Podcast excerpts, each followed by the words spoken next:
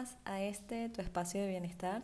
Yo soy Ana Hernández y hoy vamos a hablar de un tema que seguramente nos ha afectado a todos durante nuestra vida profesional y es el famoso estrés laboral. Hablemos un poquito de qué es el estrés laboral. Es algo que escuchamos muy a menudo, es algo que mm, a raíz de la pandemia pues se habla mucho en redes sociales, en, eh, los espacios de trabajo, en las empresas. Em, pero ¿qué es en realidad el estrés laboral? Bueno, eh, se le ha denominado también, o, a, este, a este síndrome se le conoce como burn up, ¿ok? Eh, que en español significa síndrome de quemado. Es como cuando estás harto de una situación y este, digamos, el estrés como tal fue incorporado en la clasificación internacional de enfermedades em, de la Organización Mundial de la Salud eh, apenas en 2019. O sea, antes de esto era considerado, digamos, un problema eh, de bienestar emocional, pero no era considerado una enfermedad hasta el 2019. Y fue entonces cuando se le dio, pues digamos, un significado más importante y, se, le, se le describe como un síndrome resultante de un estrés crónico eh, en el trabajo que no fue gestionado con éxito. Y esta parte es bastante importante resaltarla, porque estrés y cargas de trabajo infinitas eh, siempre vamos a tener en el trabajo, pero es, la clave está en saber cómo lo gestionamos, ¿no? Específicamente en México eh, se estima que afecta más del 40% de los trabajadores, o sea, es decir, que de cada 10 trabajadores, 4 sufren de estrés laboral. Y recordemos que es considerado una enfermedad, ¿eh? Y es realmente un problema de salud pública.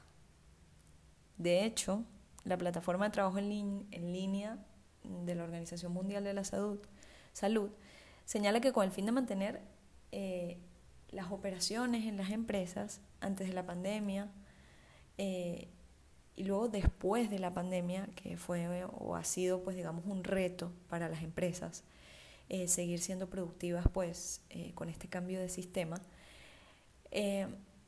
luego de la pandemia, las compañías, pues, han adoptado nuevos esquemas laborales, ¿no?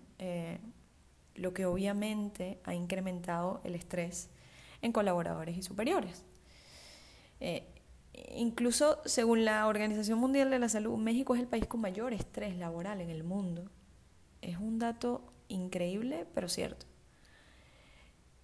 Y obviamente los cambios eh, vienen acompañados pues de, estrés, de incomodidad, eh, no solo interno, sino a nivel externo a las personas que nos rodean. Y pues qué mayor cambio que el que hubo derivado de la pandemia eh, del COVID-19, no solamente en nuestra parte personal, sino también pues en la profesional, en la familiar, etcétera, ¿no?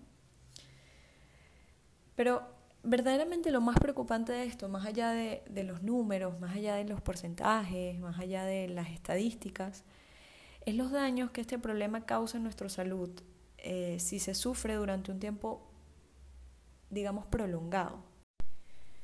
Y problemas relacionados con el estrés podríamos nombrar infinitos, pero eh, los que queremos destacar en este sentido son los problemas emocionales como la depresión, la ansiedad y la ira, eh, problemas físicos como dolor de cabeza, tensión o dolor muscular, eh, dolor en el pecho, fatiga, malestar estomacal y problemas de sueño, problemas de adicciones eh, o exceso de consumo de sustancias adictivas como el café, el tabaco o el alcohol. Muchas veces eh, estamos teniendo tendencia de consumo de algún tipo de drogas ilícitas o no ilícitas o legales que vienen directamente derivado de los altos niveles de estrés laboral que tenemos y generalmente no hacemos esa asociación y no hacerla es un poco peligroso, ¿no? Digamos.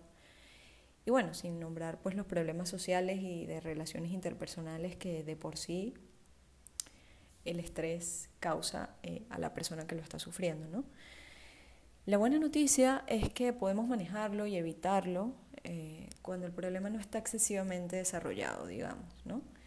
Existen diversas estrategias eh, que podemos aplicar con el fin de, mejorar en este sentido y, bueno, este, algunas de las cuales, o algunas que podemos darles es obviamente hacer actividad física con regularidad.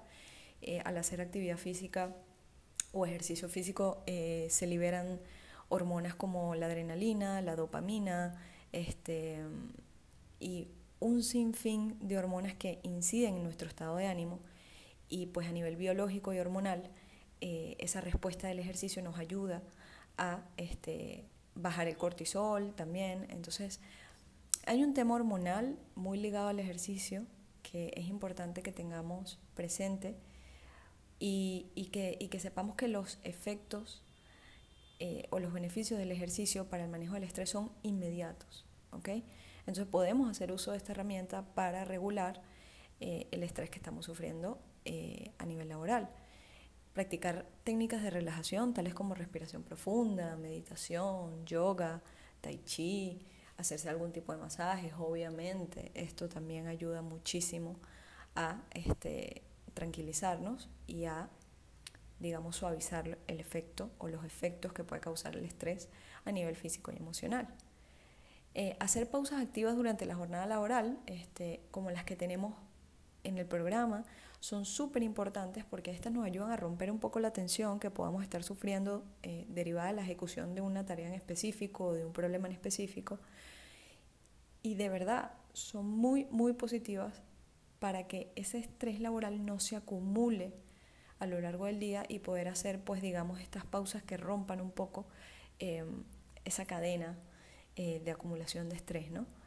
Mantener el sentido del humor también es uno de los consejos directos que les podemos dar para el manejo del estrés.